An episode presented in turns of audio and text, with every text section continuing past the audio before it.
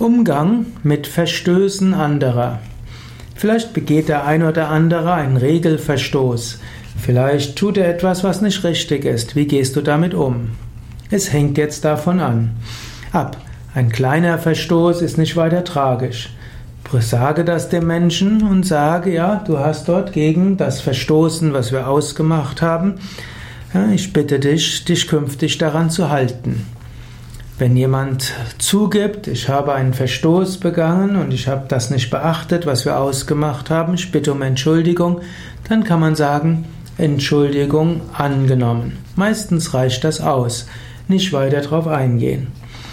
Wenn es ein Verstoß ist gegen die Gesetze eines Landes, eine kriminelle Handlung, die auch vom ethischen Standpunkt aus nicht okay ist, dann muss man das zur Anzeige bringen.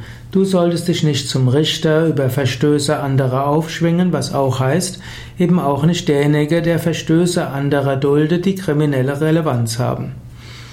Wenn jemand gegen Ethikrichtlinien eines Berufsstandes, einer Firma, eines Vereines, einer Gemeinschaft verstößt, auch hier ist es wichtig, dass du das weitergibst.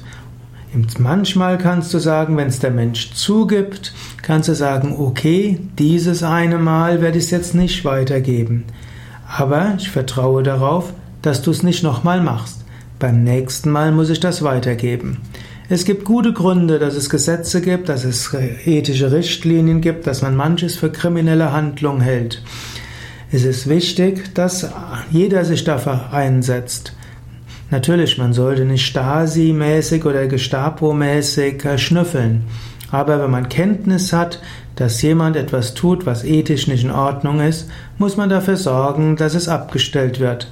Und es gibt gute Gründe, dass das nicht jeder Einzelne als Faustrecht macht, sondern dass es Institutionen gibt, deren Aufgabe es ist, so etwas neutral zu untersuchen. Das gilt natürlich in einem demokratischen Rechtsstaat.